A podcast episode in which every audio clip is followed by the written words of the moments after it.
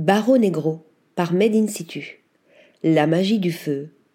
Toute première collection conçue par Made in Situ, la maison d'édition portugaise, signée Noé Duchauffour Lawrence, Barro Negro met à l'honneur un processus artisanal datant du néolithique.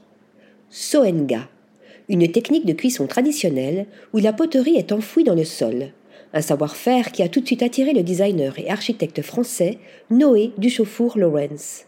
Pratiquée dans plusieurs parties du monde, mais plus particulièrement au Portugal, elle était autrefois le fait de petits groupes de potiers, souvent familiaux, qui se rassemblaient pour cuire leur production tous ensemble. Une coutume qui s'estompe aujourd'hui, mais se maintient malgré tout à travers une célébration annuelle. Ainsi, chaque printemps, le Soenga est fêté dans le village de Molelos. Céramistes et potiers rassemblent leurs pièces, qui sont ensuite précuites dans les flammes nues et soigneusement empilées dans un grand foyer rond, bordé d'un lit de pain et de feuilles de maïs.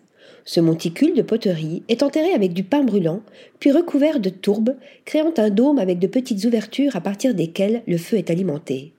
Ces ouvertures sont finalement complètement fermées pour créer une chambre hermétique. L'argile, en manque d'oxygène, absorbe le carbone.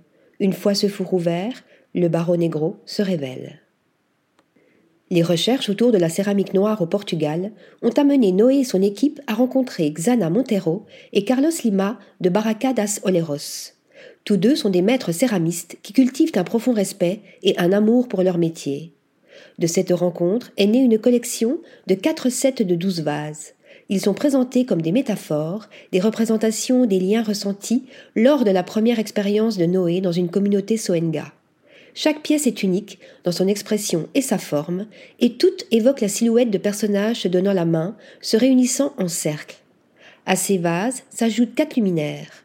Ils incarnent le paysage de la Serra de Caramulo et ses blocs de granit qui rappelaient à Noé son enfance en Bretagne.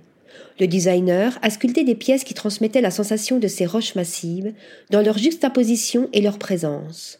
Enfin, des diffuseurs de parfums, prenant l'allure de sphères posées sur des disques granitiques des montagnes, complètent cette série.